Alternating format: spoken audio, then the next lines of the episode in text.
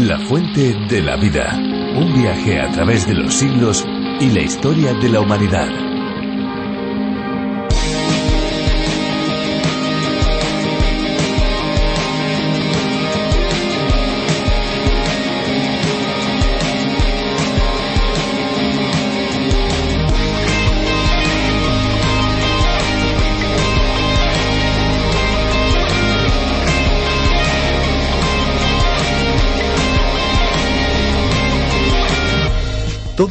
Más de los zumos, las infusiones y las aguas saborizadas en verano cuando hace más calor. Estas bebidas son reconocidas por su poder refrescante, sin embargo tienen grandes propiedades para nuestro cuerpo y es muy saludable tomarlas durante todo el año, no solo el verano. Tomando un vaso de agua de frutas, cada día tendremos hidratación, vitaminas, fibra y minerales en una misma bebida. Muchos de estos refrescos que podemos comprar en los supermercados tienen gran cantidad de azúcar, conservantes y otros componentes químicos. En cambio, el agua con frutas es 100% natural y además saludable.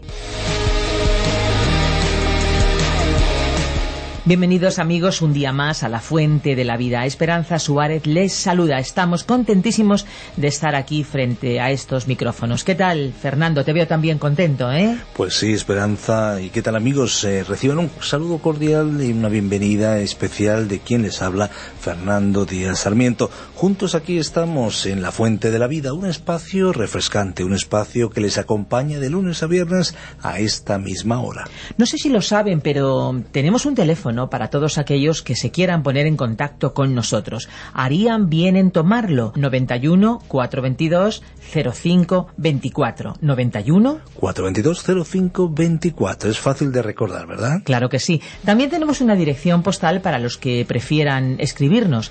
Tome nota también apartado 24081, código postal 28080 de Madrid, España.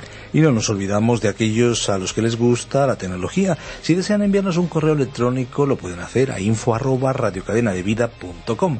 Info arroba radiocadenadevida.com. También pueden dirigirse a nosotros eh, a través de las redes sociales, a través del Facebook y el Twitter. Recuerden, la fuente de la vida.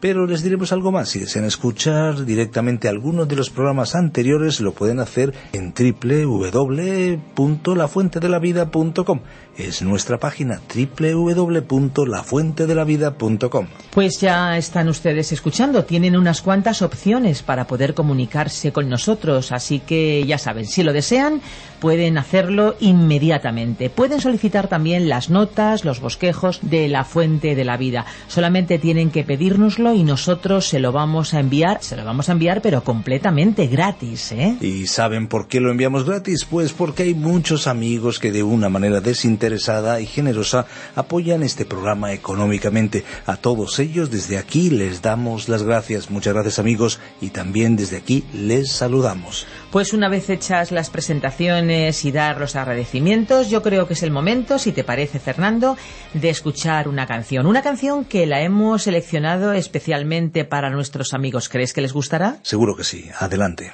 Vale, pues después volvemos.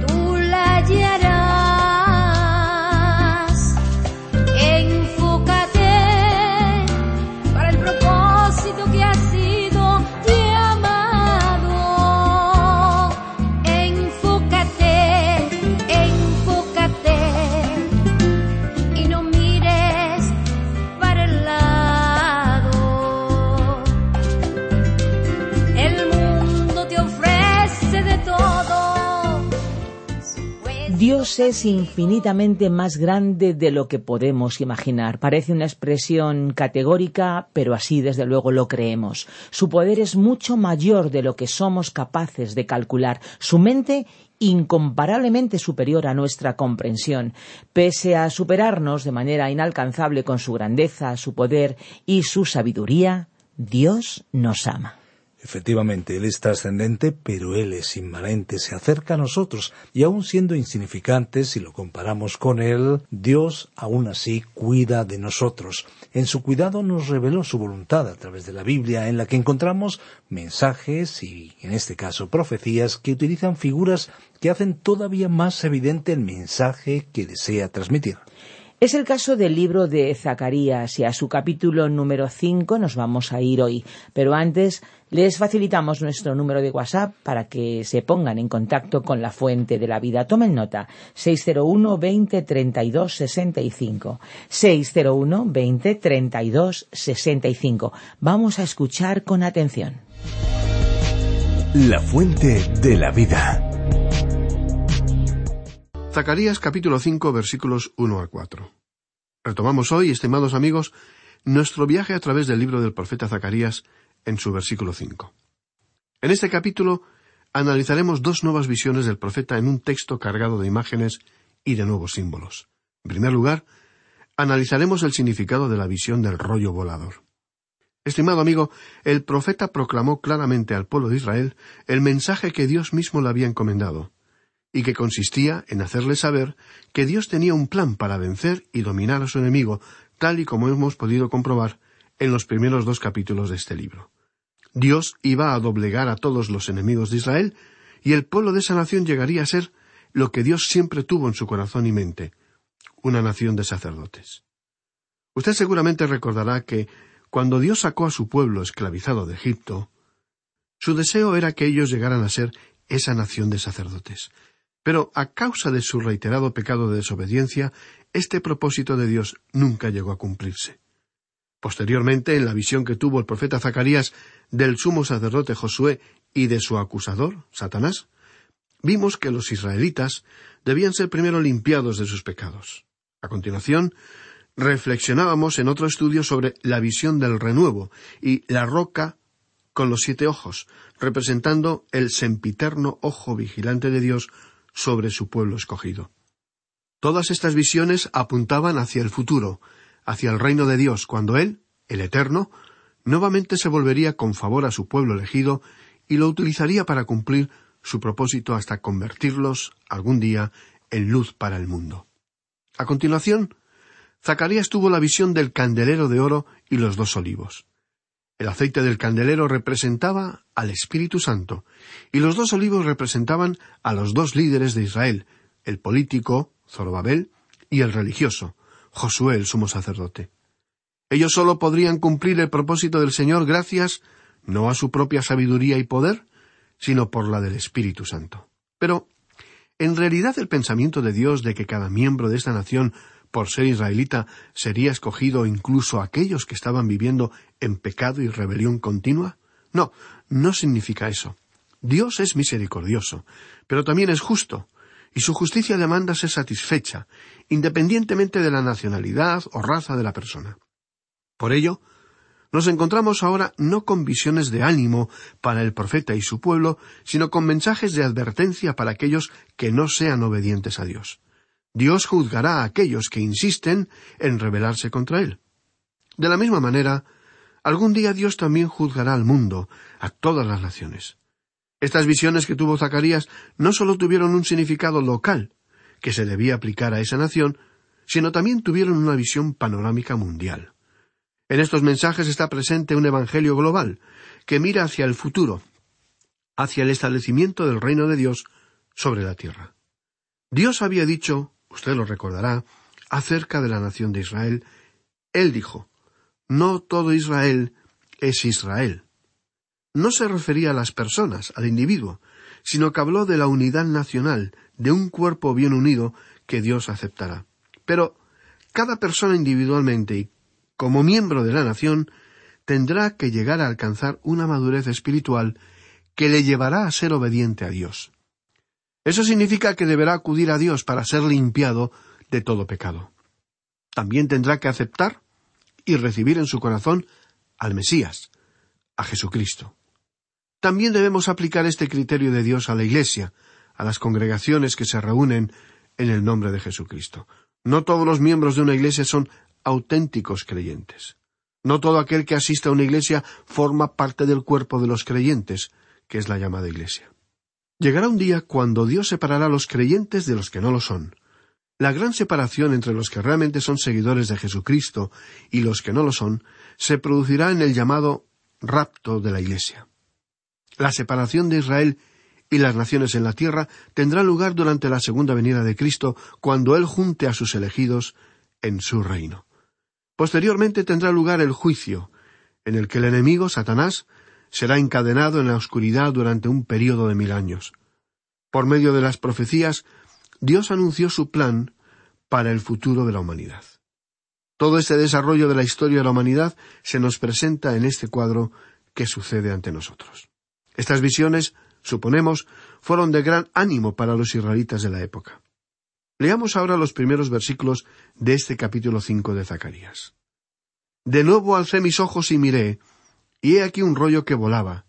Y me dijo, ¿qué ves? Y respondí, veo un rollo que vuela, de veinte codos de largo y diez codos de ancho.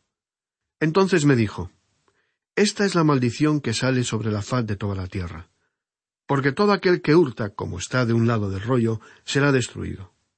Y todo aquel que jura falsamente, como está del otro lado del rollo, será destruido. Yo la he hecho salir, dice el Señor de los ejércitos, y vendrá a la casa del ladrón y a la casa del que jura falsamente en mi nombre, y permanecerá en medio de su casa y la consumirá con sus maderas y sus piedras. En esta visión, el profeta vio un rollo que volaba. Este rollo representaba la palabra de Dios. Echemos un breve vistazo al libro del profeta Ezequiel, en el capítulo dos, versículos nueve y diez, y también en el capítulo tres, versículos uno al cuatro, que dice Y miré, y he aquí una mano extendida hacia mí, y en ella vi un rollo de libro. Y lo extendió delante de mí, y estaba escrito por delante y por detrás, y había escritas en él endechas y lamentaciones y ayes. Me dijo, Hijo de hombre, come lo que hayas. Come este rollo, y ve y habla a la casa de Israel. Y abrí mi boca, y me hizo comer aquel rollo. Y me dijo, Hijo de hombre, alimenta tu vientre y llena tus entrañas de este rollo que yo te doy. Y lo comí, y fue en mi boca dulce como miel.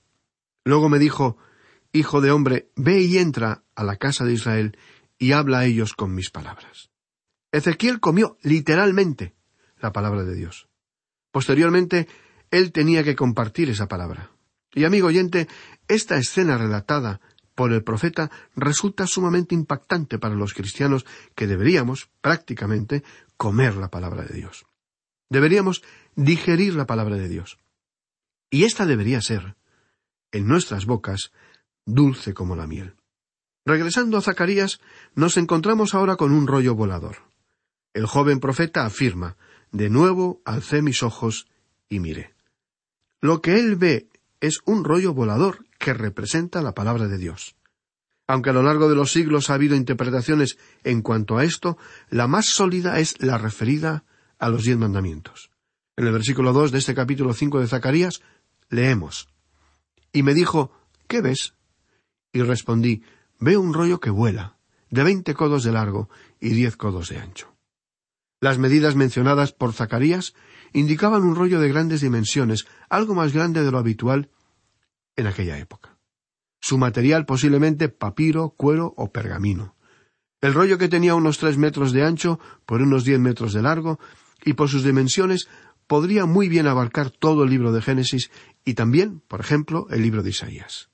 La manera en que se leía este documento era enrollándolo a medida que se iba leyendo, ya que se leía de arriba hacia abajo, de manera que el lector solo tenía en sus manos un rollo.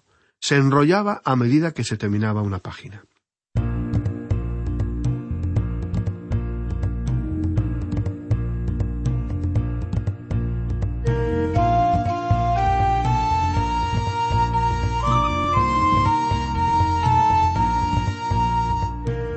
El rollo que aquí nos ocupa era de grandes dimensiones, porque se nos dice que su largo era de veinte codos. Ya hemos indicado anteriormente que un codo es una medida que se toma desde el codo de una persona hasta el dedo central de la mano, una dimensión de alrededor de unos 45 centímetros.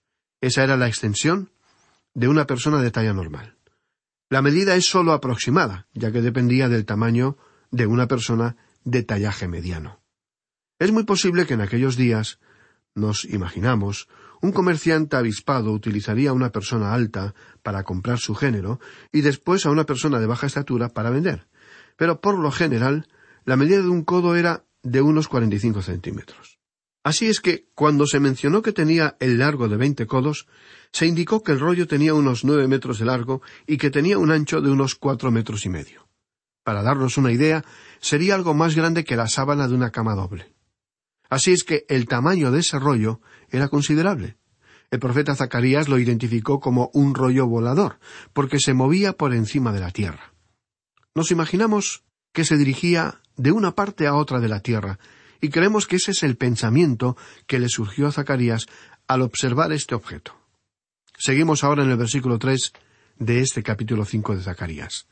Entonces me dijo Esta es la maldición que sale sobre la faz de toda la tierra, porque todo aquel que hurta, como está de un lado del rollo, será destruido, y todo aquel que jura falsamente, como está del otro lado del rollo, será destruido. Como ya mencionamos, esta maldición contiene un juicio. Aparentemente en este rollo se habían escrito los diez mandamientos, pero divididos en dos partes. En una parte se encontraban los primeros cuatro mandamientos que tienen que ver con la relación del hombre con el hombre. En la segunda parte estaban los últimos seis mandamientos que tienen que ver con la relación del hombre para con Dios. Zacarías comentó el cuadro de su visión, explicando la maldición que caerá sobre aquel que hurta, es decir, que es un ladrón. Ahora, este mandamiento tiene que ver con las relaciones entre los hombres. También comprenderemos este aspecto al leer el Salmo 50 y versículo 18. Vamos a leer varios versículos de este salmo. Creemos que usted estimado oyente, podrá entender este tema más claramente. Dice ese versículo, si veías al ladrón, tú corrías con él. Eso está relacionado con el mandamiento no hurtarás. Si veías al ladrón, tú corrías con él, y con los adúlteros era tu parte. Y aquí se menciona una relación con el séptimo mandamiento. El versículo 19 de ese Salmo 50 dice, Tu boca metías en mal, y tu lengua componía engaño. Es decir, has mentido, has engañado. El mandamiento de Dios era no darás falso testimonio. Los versículos 20 y 21 del Salmo 50 dicen tomabas asiento y hablabas contra tu hermano. Contra el hijo de tu madre ponías infamia. Estas cosas hiciste y yo he callado. Pensabas que de cierto sería yo como tú, pero te reprenderé y las pondré delante de tus ojos. El texto era un relato de cómo los hombres pensaban en aquel tiempo, Creían que podían quebrantar la ley de Dios, que bien conocían, pero creían que realmente podían salirse con la suya. El pueblo estaba convencido que podían quebrantar los diez mandamientos impunemente, porque les parecía que Dios no castigaba. Ellos llegaron a la conclusión de que era tan humano, comprensivo, compasivo, tolerante como ellos. Estaban convencidos de que Dios era indiferente y que no iba a tomar represalias, pero llegó la hora en que Dios les envió un mensaje severo de advertencia y juicio. Y amigo oyente, quisiéramos destacar lo siguiente. Aquí se nos presenta un gran principio que está relacionado con la ley de Dios, y en manera especial con los diez mandamientos. Estos mandamientos fueron dados a la nación de Israel cuando el pueblo estaba en una gran encrucijada. El pueblo hebreo tuvo una gran influencia y hasta poder en la tierra de Egipto, porque aunque eran esclavos del faraón, sin embargo, por su gran número, eran considerados como una amenaza en Egipto, en tiempos en que ese país se estaba estableciendo como un gran imperio mundial. Más tarde llegaron a ser llevados a la cautividad en Babilonia, donde también fueron un pueblo numeroso, y llegaron a ejercer cierta influencia sobre ese primer gran reino mundial. El pueblo hebreo, el pueblo de Dios, también tuvo influencia sobre Asiria, como también en el período del imperio greco-macedonio. Y su presencia también fue muy obvia durante el imperio romano. Así es que los diez mandamientos nunca fueron dados a los creyentes como una simple norma de vida. A nosotros se nos ha llamado a un nivel muy superior, a estos mandamientos que son básicos, importantes, pero no suficientes. ¿Cómo llegar a un nivel espiritual en el cual se observen sinceramente todos los mandamientos de Dios?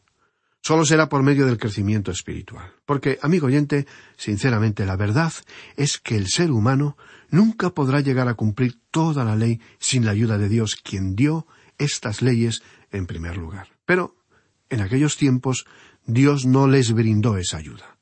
No encontramos ninguna mención de que podían ser llenos del Espíritu Santo, o el andar en el Espíritu para fortalecerse, para resistir, para discernir y evitar todo pecado pudiera ofender al Señor. Así es que ningún ser humano realmente puede en su propia fuerza y habilidad siquiera cumplir las ordenanzas de los diez mandamientos. Ahora, Dios nos ha colocado a los creyentes bajo su gracia, y Él nos ha dado, por gracia, su ayuda, nos ha entregado el Espíritu Santo, por medio del cual nosotros podemos obtener el fruto del Espíritu en nuestras vidas, que es amor, gozo, paz, paciencia y muchos más, fruto que ninguna ley podría producir. ¿Qué significa entonces la ley para el creyente, el cristiano que desea seguir y ser como Cristo? Bueno, desde luego no debemos quebrantar las leyes de los diez mandamientos. Estos mandamientos que fueron dados al pueblo hebreo llegó a ser la ley de Estado del pueblo de Dios. Al no obedecer las leyes, sino que con rebeldía las desobedecieron, Dios tuvo que aplicarles un severo castigo que llegó a la expulsión de su tierra, la tierra prometida. Ahora, el pueblo de Israel fue esparcido por toda la tierra, pero los mandamientos de Dios fueron incorporados en todas las civilizaciones como leyes que había de obedecerse. Quizá usted recuerda que estos mandamientos los utilizó Jesucristo cuando un joven llegó a su presencia manifestando su deseo de seguirle, de servirle. Y el Señor se refirió a ellos para iluminar a ese joven, para mostrarle otra gran verdad. El joven había cumplido todas las leyes a conciencia, con autenticidad, con sacrificio y de corazón, pero eso no era lo que le hacía apto para seguir al Señor Jesucristo, para seguirle y ser su discípulo. Había otro nivel espiritual superior que sólo obedecer los diez mandamientos, y eso era el reconocer al Señor Jesús como su Mesías, su Salvador y su Señor, el Hijo de Dios manifestado en la carne. Los diez mandamientos produjeron un gran impacto sobre la civilización.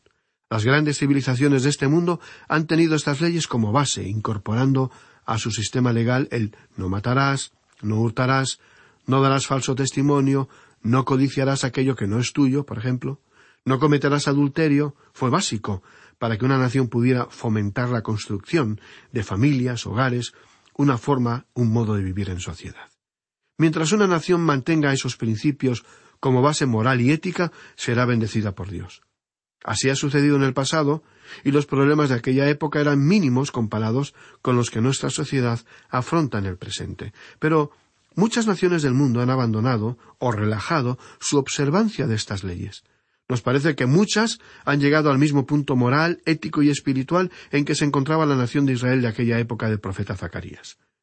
Dios les había dado un gran ejemplo. Dios dijo Juzgaré a aquellos que he elegido como nación, y juzgaré a cada persona que quebrante estos mandamientos.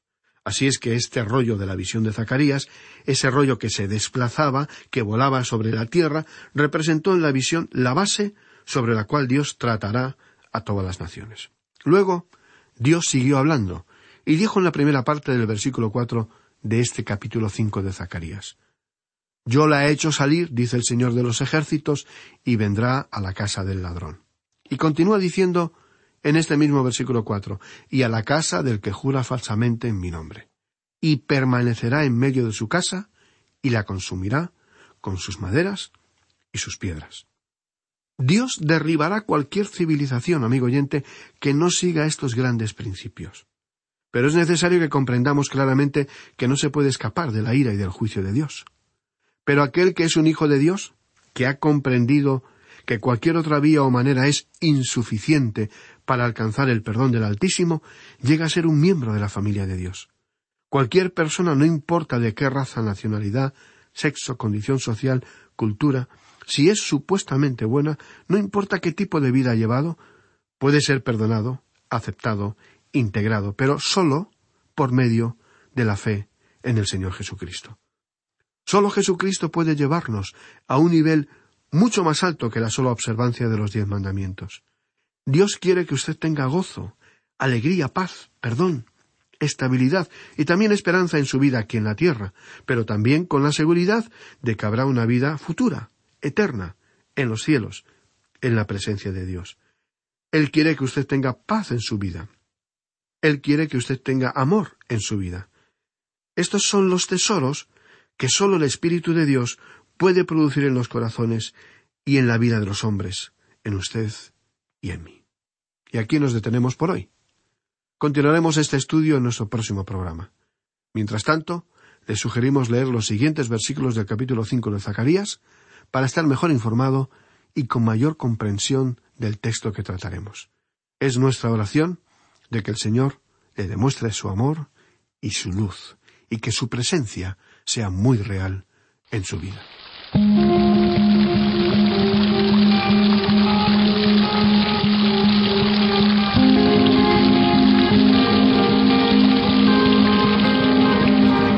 Pues de momento amigos y por hoy hasta aquí hemos llegado. Si les ha gustado el espacio y quieren volver a escucharlo, pueden ir a www.lafuentedelavida.com. Y si quiere ponerse en contacto con nosotros, puede hacerlo escribiéndonos un correo electrónico a info arroba radiocadenadevida.com o directamente a info arroba lafuentedelavida.com. Pero si prefiere hablar personalmente con nosotros, tome nota de nuestro número de teléfono, el 91 422 0524. También puede seguir conectado con la Fuente de la Vida a través de Facebook y Twitter. Amigos, ha sido un placer, un verdadero placer pasar junto a ustedes estos 30 minutos. Nosotros ya cerramos nuestros micrófonos. Pero antes de eso les dejamos nuestra frase lema, esperamos que sea la suya. Hay una fuente de agua viva que nunca se agota, beba de ella.